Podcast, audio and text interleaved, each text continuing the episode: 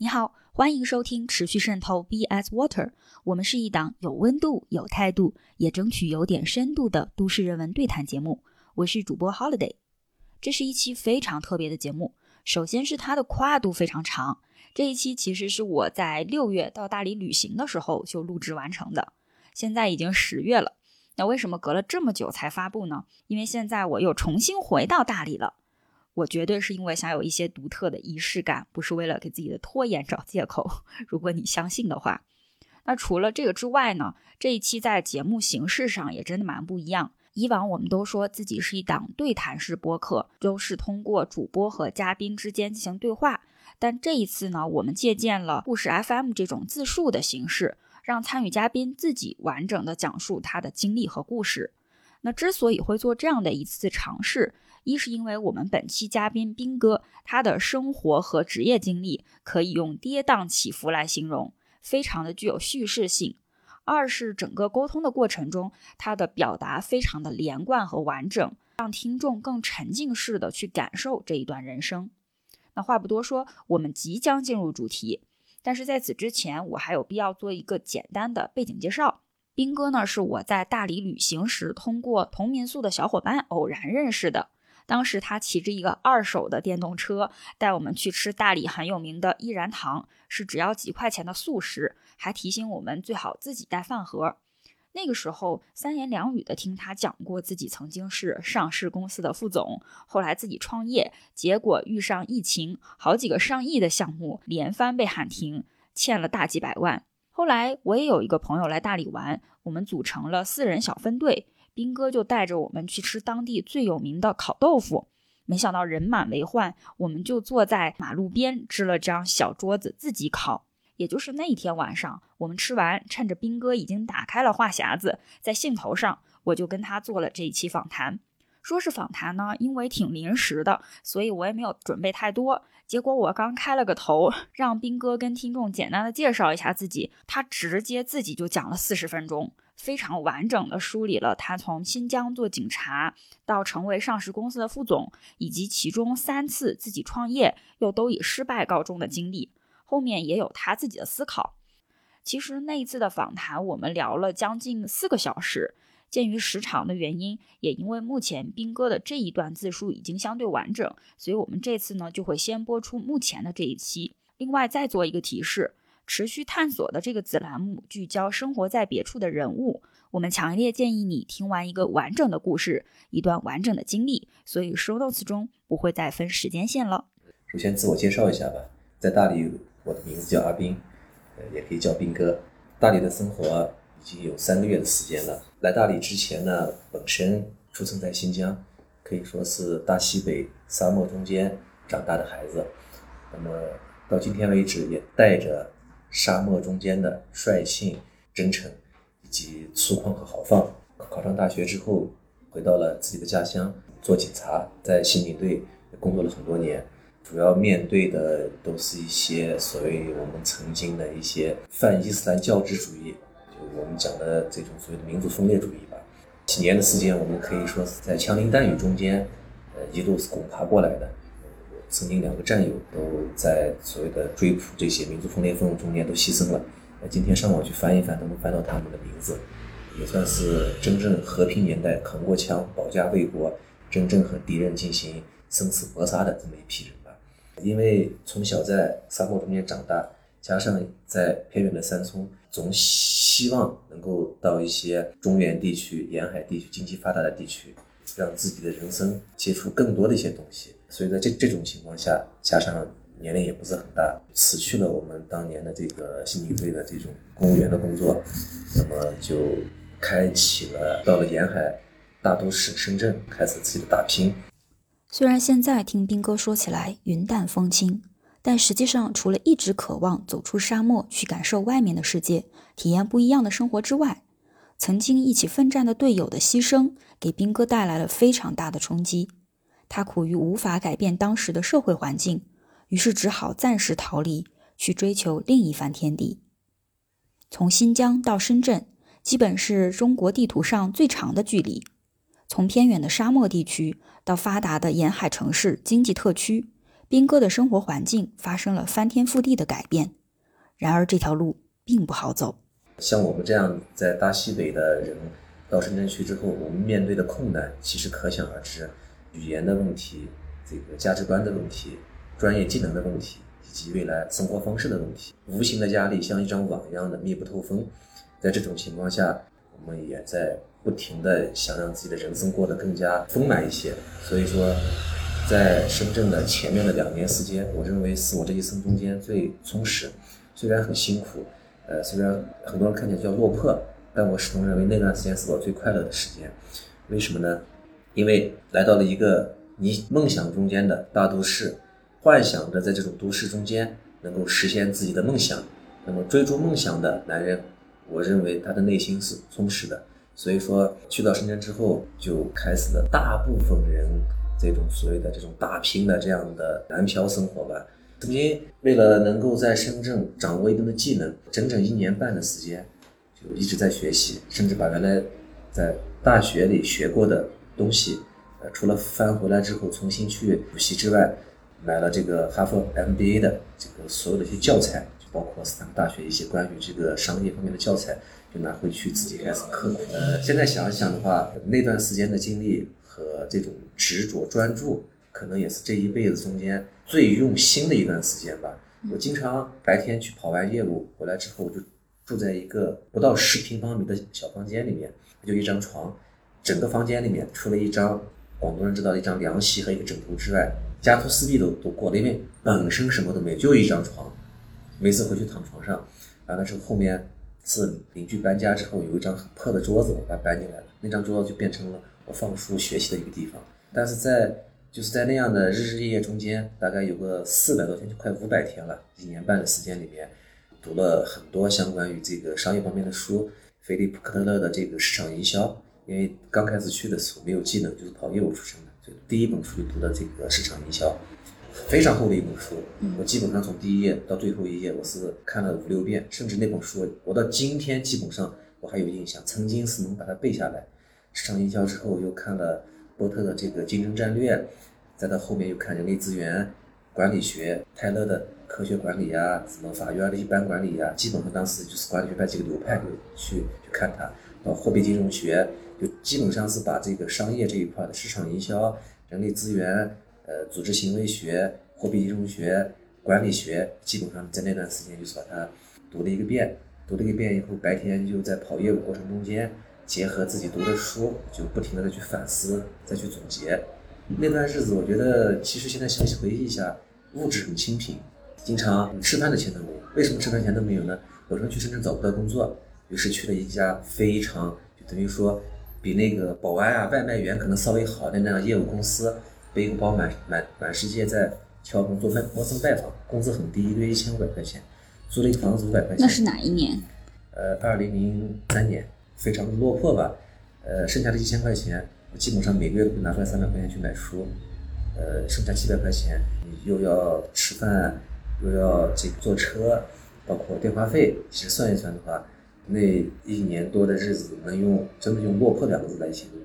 但是今天回忆起来，我认为那一年多，呃，一年半、两年的时间，我觉得我是放着光的一样的，因为我很充实，我每天为了我的目标，为了我的梦想。白天在跑业务，晚上就在读书的那股用心，远远胜过了上大学时候的用心。大学里面我已经被放了羊了，但那段时间读书，我经常是打一份炒米粉两块五毛钱，因为是小胡同里面的，打回来后一边吃炒米粉开始就开始读书。我经常读到通宵，空的时候就洗把脸，站出来走一走。完了之后，虽然没有说像古人叫头悬梁锥刺股，但基本上也是用那种拼劲再去读书的。经常很空的时候，窗帘一打开，外面天亮了，赶紧在床上躺下睡两个小时，基本上就是八点钟起来以后，就开始新的一天去工作，就那样一天到晚生龙活虎。还记得非常清楚，有一次从南山到福田莲花山那一块去跑业务，结果回来的时候没车了，没车之后有一个比较比较贵的车，五块钱，我身上连五块钱都没有，只有三块钱，因为那个普通班车投币它是两块五。你如果坐那个卖票的车，零二零三年的时候还没有那个叫深圳通、一卡通，那车五块钱，我连五块钱都没有了，已经很晚了，连公交车都没有的时候了，怎么办呢？我就到派出所去报警，我说我的钱被偷了。这就叫在没有办法的情况下，都已经开始去为了为了生存，为了回去，最后报完警，偷多少钱？我偷了一百多块钱。最后警察说：“像你这样情况不用立案。”我说：“我没办法，回去了。”那个接警的警察给我给了五块钱，回去了。今天想一想，这种按理说就报假警，但是在生活所迫的情况下，我也没有认为这种事情好像让我很消沉。相反，我觉得呃梦想还是满满的，未来一定还是可以的。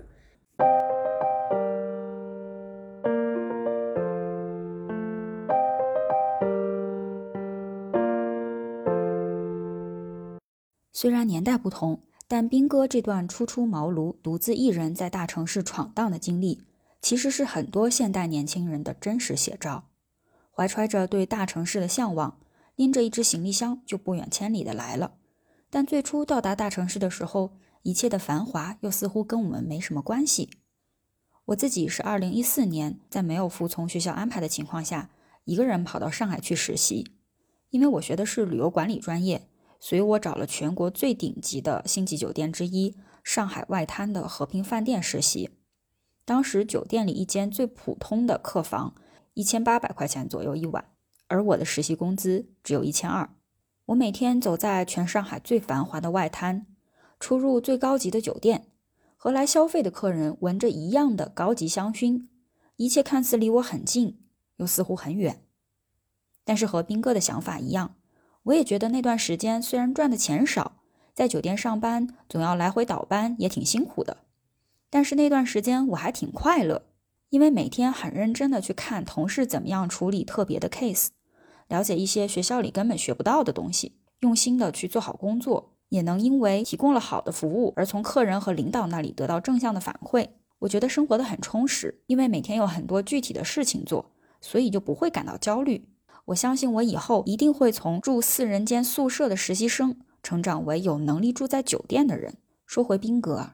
虽然二十年前的很多条件不如现在，但那个时代更纯粹一点，只要肯拼，早晚会有回报的。在他的努力下，没多久就终于迎来了职业生涯的第一次转机。通过前半年的找工作，呃，水大通铺的后半年的这样拼搏，在一年半之后。读了很多书，完了，对于整个深圳的外部的环境都有一些了解了。完了，我出来找了我第二份工作，可能也是这两年以来的这种集全部经历吧。这两年多，我没有出去吃过一顿所谓的大餐，呃，没有跟朋友们出去有任何一次聚会，因为你没有这个经济基础，而且经济基础也是一部分。另外，你自己的心思完全不在什么吃什么东西上面，甚至两年时间没有和女孩子说过话。为什么你也没有兴趣去说话？你跟别人说的话，出去吃个饭，你得要最起码要一百块钱吧？你也没有，也没那个心情。所以说，在这种情况下，我觉得那那两年读的书，相反，我我到今天为什么能记下来？因为那两年你的用的心实在是太多太多了。后来基本在两年的时间吧，出来找一份工作，可能也是付出，也有一些回报，也可能是运气吧。呃，再到人在市场上去招聘的时候。那么，当别人在面试你的时候，就会发现你无论谈吐啊、思维呀，还有包括你表达的东西，基本上都是那些原来读的书里面那些东西，和我在现实工作中间总结出来的一些经验、心得体会，去跟多面试官就去沟通和谈判。甚至有段时间，我面试都已经面试出来经验来了。我认为，哎，这个面试应该呃如何控制心态，如何引导面试官回到你的逻辑里面来，让他跟着你的思维去走。所以通过几次面试之后，后面我认为在面试这一块，我我都已经能够成为这个培训的面试老师了，甚至经常能把对方面试的人能够拉到我的逻辑里面来，在我的价值观里面去引诱他去问我问题，我回答我准备好的问题。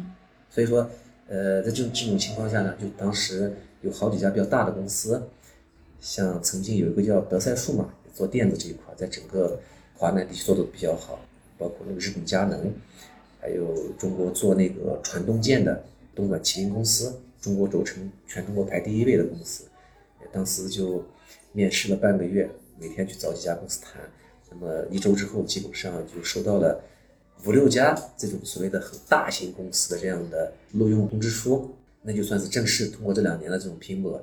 把一个在新疆小农村小沙漠中间的一个孩子。呃做警察那种所谓的叫社会最底层的这个文化程度含量不高的这样的一种状态，就通过这两年就彻底给转变过来了。选择这几家公司的时候呢，其实目的很单纯，因为已经已经穷的不能再穷了。如果十五天之后再不去上班的话，你就面临着房租交不起，吃饭都没饭吃了，甚至你连读书的这种环境都没有了。于是当时就选了一个开公司开的比较也比较高的，就那个东莞麒麟公司，从那里去上班了。当时从一千五百块钱就跳到四千五百块钱了，他们提供吃住，他的住宿条件也不错，三室一厅。我其实还是蛮开心的，毕竟就读了两年书，曾经找不到工作，因为一开始你学的这个叫所谓的公安专业，你在深圳基本上是没有用处的。之后有没有客户资源也没有，有没有商业的资源经济经验你也没有，就没人要你。有所一听说大西北从新疆来的，因为那几年对于新疆的歧视是蛮多的。通过这两年之后，那么中国排第一位的这样企业，包括德德赛数码这样集团公司，五六家这样的大型公司。呃就给你给的这样的一些条件，但非常拼命，基本上就说，嗯，不，就是也不应酬，也并不是说还要出去玩呀干嘛，因为你所有的心思全部在你的工作和你的未来上。为什么？第一有梦想，第二你把公务员工作辞了，家里面亲戚朋友其实很反对。那么你辞职完之之后，如果你过不好，作为一个男孩子来讲的话，你也必须要给你的父母亲家人要给一个交代。所以几层加上本身现在那时候又很穷。几层压力情况下，就让你做的很拼，真的是干，一工作起来以后就没命的去工作。所以在那个青年公司，呃，三个月试用期，专业知识培训完之后，又把我派回这个深圳分公司，在深圳分公司干了半年，就做了深圳分公司的区域经理了。因为很拼，完了之后不停的学习，完了不停的去接触客户，完了去去去换位思考。到今天我都记得。当时代理的日本的 NSK 啊，瑞典的这个 FAG 啊，就是一些世界知名品牌的轴承。轴承这个东西呢，它是一个传动的一个紧缺货，有些时候它的这个叫供供需关系会发生短暂性的偏离。呃，我们从日本进来的 Nike 的这些偏角度的一些轴承件，因为不停的在跑客户，所以我就跑到了那个韩国的一家叫日韩自动化中国代办处，就等于说是从日本进来之后。韩国和日本本身就缺这种东西，我就把它卖给他们了，一次性把我集团公司所有的库存，就那个型号的，呃，那个库存全部都清完了。做业务那个时候就开始已经回报就已经出来了，所以做了那家公司的这个深圳分公司的这个叫负责人了。那么待遇啊，工资就开始慢慢开始高了。这就是发生在八个月之后，当了分公司经理待半年多。然后在国内排行第一的企业中间去做的话，你的视野和你的这个对企业的认知、商业的认知，你就完全不一样。那个时候已经内心的那种西北人那种野性、萌野性了，慢慢慢就开始萌芽了。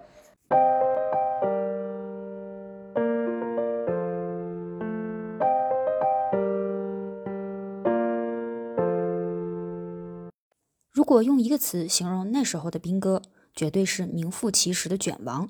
当我们现在反复讨论年轻人该躺还是卷，我们预设了躺和卷是天平两端，无论往哪边加砝码都可以的选择。但大多数的时候，我们并没有真正做选择的权利。嘴上说着要躺平、要摆烂的人，其实也不是真的什么都不做。我之前采访过以在公司上班摸鱼著称的朋友，看似对主业不上心。其实不过是拿着公司的薪水，用其他自己更感兴趣的事开拓副业罢了。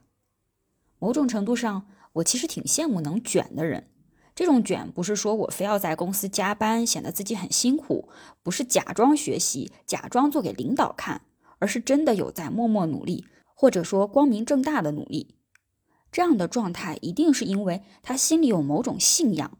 他相信这么做一定有意义，一定有回报。哪怕不是短期就能见效，但那种知道自己要什么的信念，可以一直支撑他去挨过一段相对辛苦的日子。兵哥的经历现在看起来像一个小镇青年奋斗史，或许有人会觉得是鸡汤，但也是事实。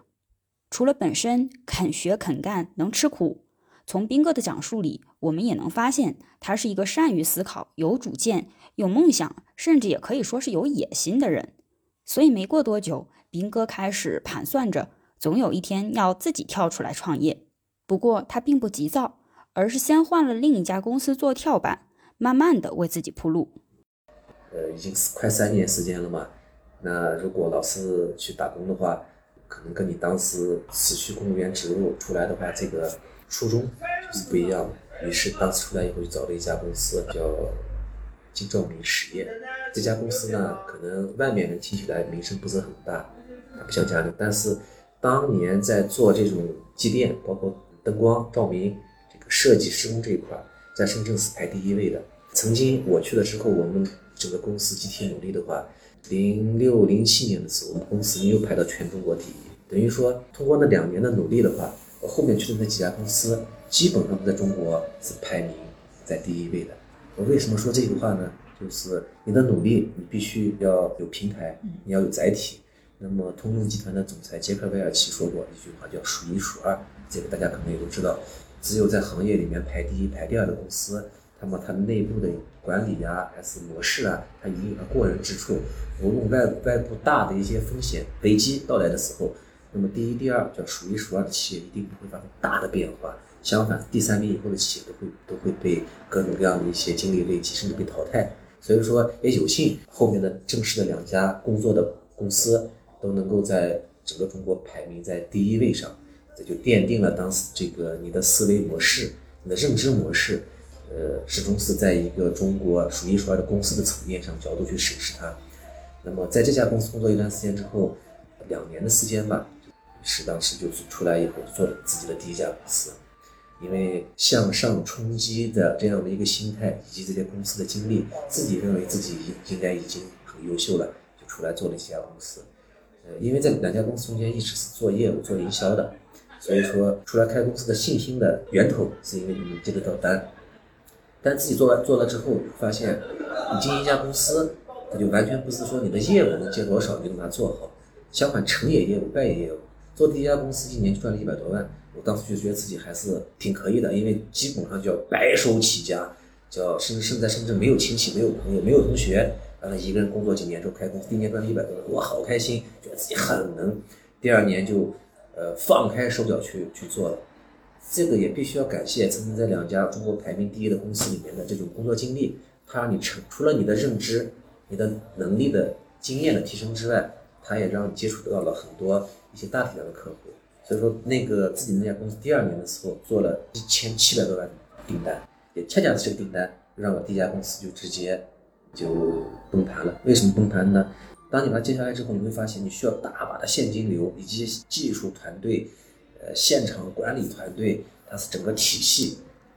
你出来第一年，你还没有做好准备工作的时候，你冒出来一千多万的一个订单，其实利润我当时算了，大概大大概有百分之三十，百来万的一个净利润应该是有的。所以说，人当时也就去做了这场赌博。相反，就是这个订单后期因为你整个配套没有跟上的话，不但那个订单没有完成，相反还把早期赚的那一百万基本上打了水漂。今天回忆想一想的话，其实特别幼稚。你一百万，你敢去做一千七百万的订单？今天想想，我都觉得我当时胆子太大了。呃，但是就是失败完之后呢，因为毕竟你经历过两年时间，而且独立操作过一千多万的项目，对于你个人而言，打工的经历呀，还是你自己失败的经历的话呢，它在你内心其实它都是有沉淀的。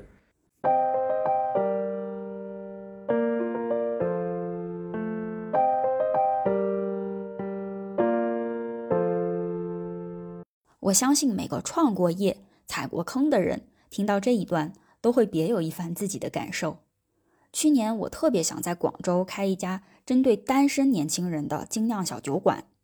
当时信心满满，觉得单身经济和精酿文化在一线城市有市场，我这个模式一定会受欢迎，准备大干特干一场。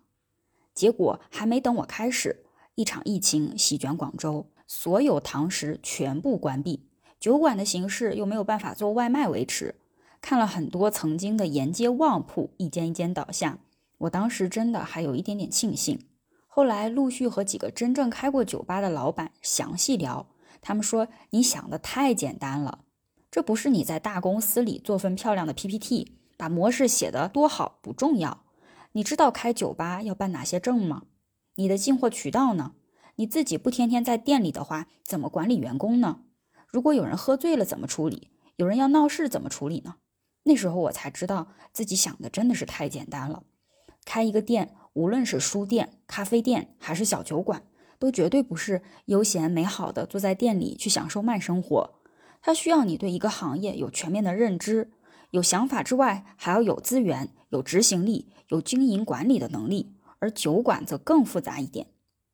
再说回斌哥啊，他的第一次创业虽然失败了，不过总算积累下了不少经验，加上优秀的工作能力，很快他就找到了新的工作，开始了职业生涯的一段新的旅程。他后面的工作会顺利吗？他还会东山再起，再进行第二次创业吗？让我们接着听下去吧。没有办法，又出来去打第三份工。那么打第三份工的时候，和公司老板的沟通就完全不是找工作时的沟通了，变成了呃老板的一种合作模式。因为是合作模式，又有一个平台。那公司当当时老板也也很有雄心壮志，也是北方人，想上市，基本上是对我无限支持。在这种平台的前提下，在老板的支持下，那几年那个业务做得很大。就我个人的话，比方说我们非盟总部啊，就非洲联盟总部的大楼内内部的几点灯光设计是我一手组织人员去做的。欧亚经济论坛、世界国际金融中心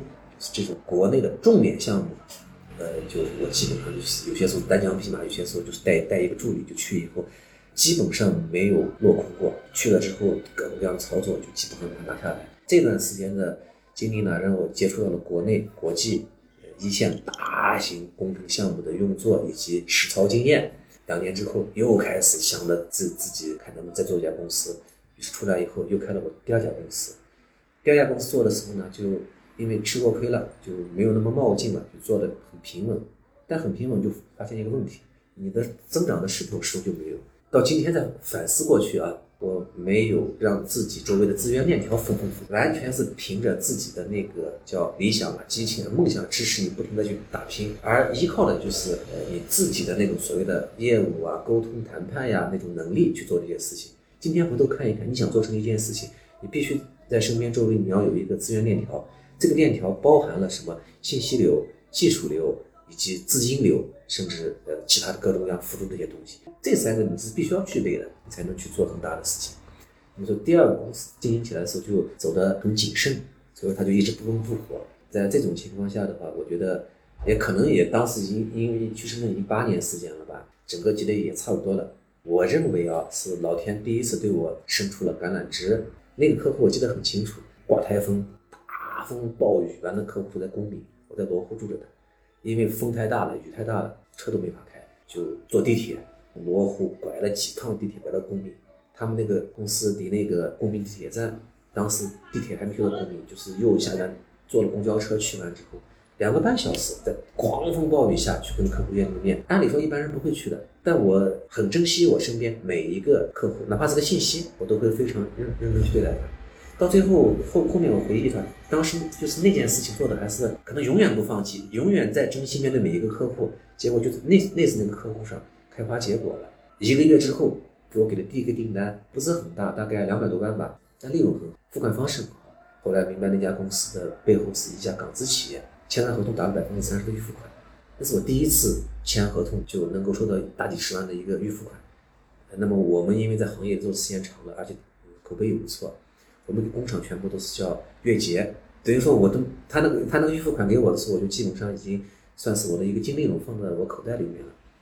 后来才知道那个客户是香港非常大的一个集团公司派在中国的一个代办处，而且是刚派过来，还在拓展中国的合作伙伴、下游供应链。因为刚刚开始开，所以他们很着急，在台风天气约了几个客户，就我一个人去了，而且整个又非常专业。毕竟原来都是在数一数二的公司里面去做的，整个系统配套提供的很好，所以说当时就选择我了。回到香港之后，就约我去香港跟他们集团公司的这个负责人去谈判。我去香港，我才知道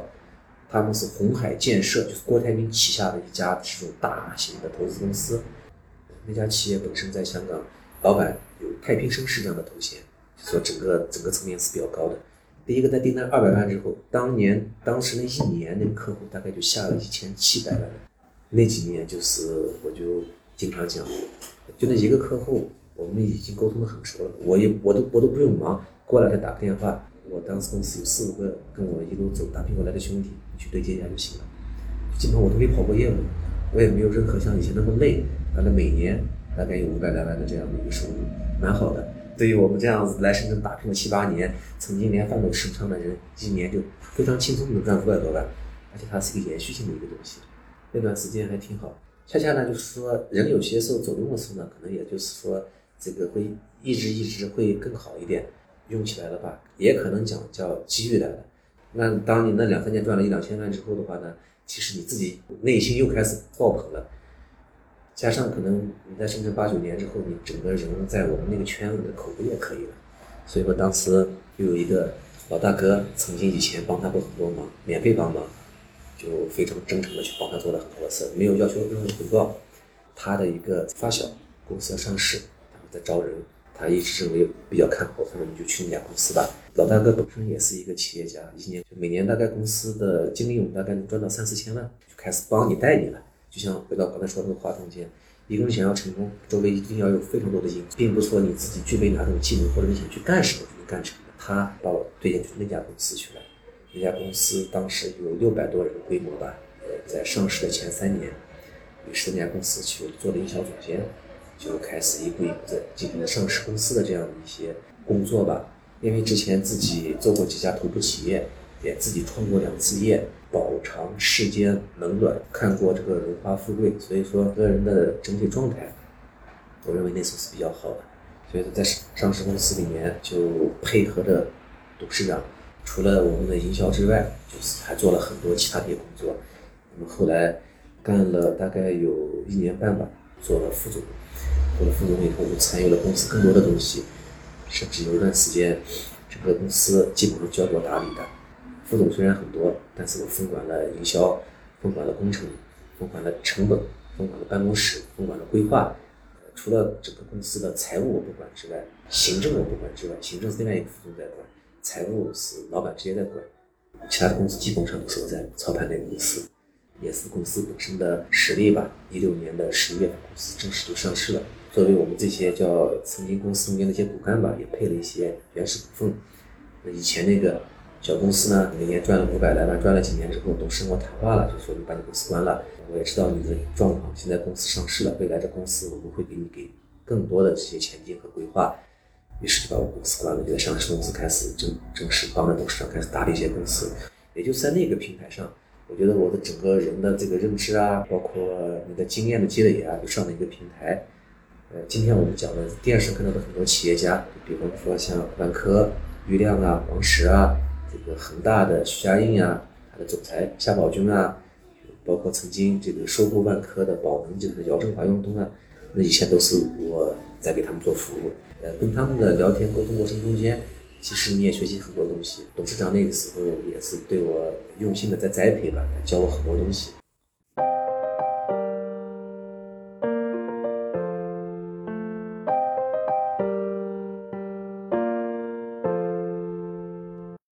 原本一切看似走上了正轨，在上市公司做到副总，得到老板的赏识和栽培，自己的公司在关掉之前也保持了很不错的盈利。但一个人跑得太快就容易出问题。一个人想要成功，需要有野心，但是当欲望的蔓延不受控制，可能很快就要从巅峰开始走下坡路。可能在很多人听来，一个没有背景的偏远地区小伙做到上市公司副总这个职位，可以说名利双收。还有什么不满足呢？但这个思维模式是因为我们没有真的做到那个位置啊。就像很多宰相王爷已经一人之下万人之上，权倾朝野，荣华富贵享之不尽，为什么还要篡权？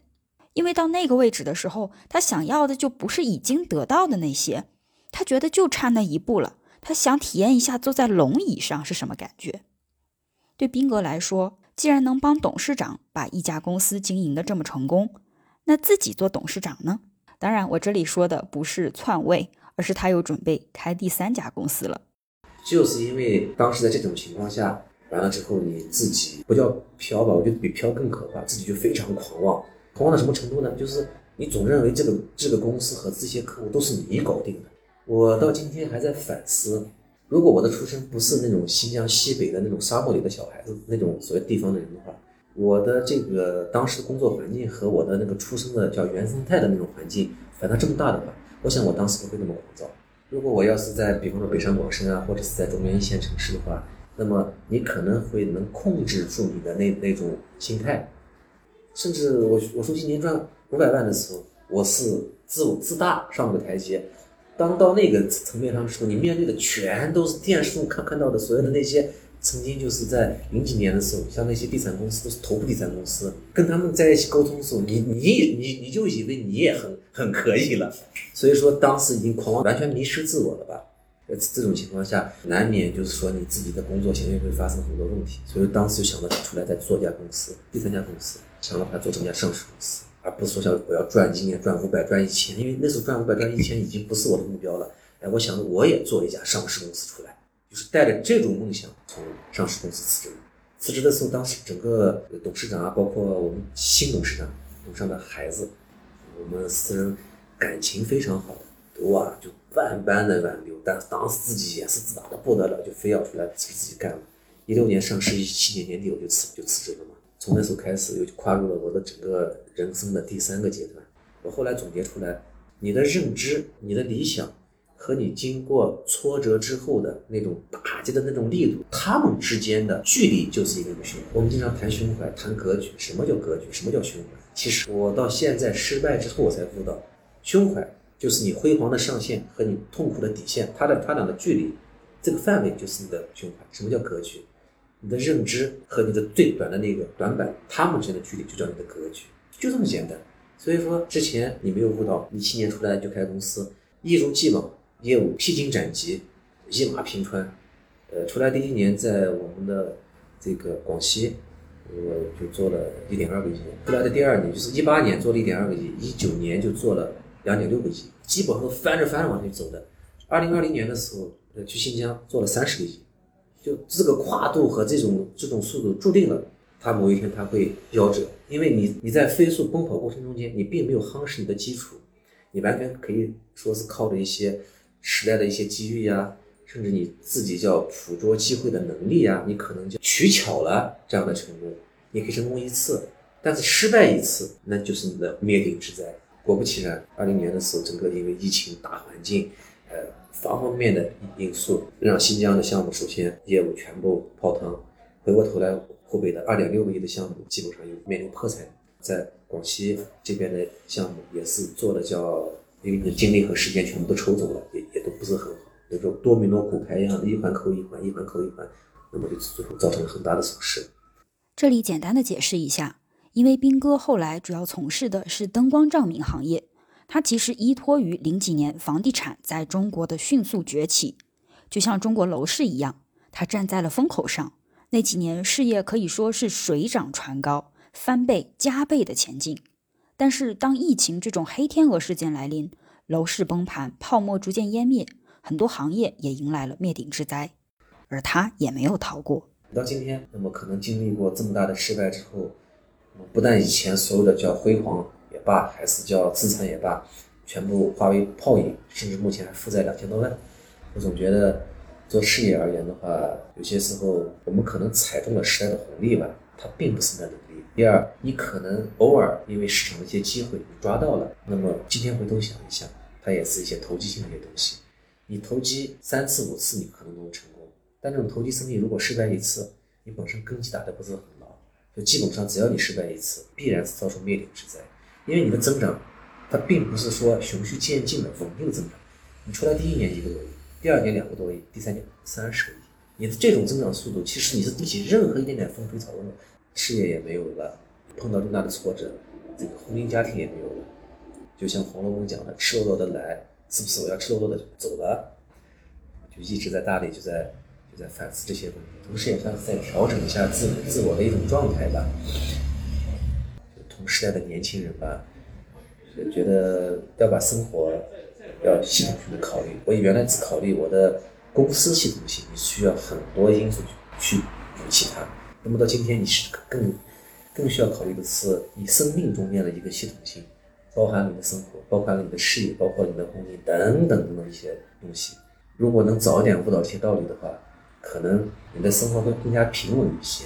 而不是一种大起大落。同时呢，我觉得人还是要注重两点啊。第一个，那么当年这个辞去公职之后，在深圳连饭都吃不上，真的连饭都吃不上状态。到后来每两三年有一步，每两年也有一步进步吧。我觉得人要有梦想，万一哪天实现了，真的是这样。但是也要具备控制梦想、合理规划梦想的能力。很多东西转瞬即逝，钱财也是这样，生命也是这样，青春更是这样。你现在收听的是《持续渗透 B S Water》，这是一档共创式播客。斌哥在讲述二十几岁从偏远的新疆到深圳打拼的时候，我突然想到了最近看《脱口秀大会五》上面姜子浩的一段表演。他连续上了几年的节目，每次都在第一轮就被淘汰，并没有富裕的家庭来支持他的搞笑事业。但他也就是一直为了喜欢的事情而坚持着。今年终于因为二十几岁就是这样的啦，这一段脱口秀展现了最好的自己。这一场也感染了很多年轻的观众，票数甚至超过了我最喜欢的《智胜》。兵哥一路走上人生巅峰，但俗话说得好，爬得越高，摔得越疼。五百万、一千七百万、两点六个亿、三十个亿，一串串天文数字，让他体验到成功，也让他从神坛跌下。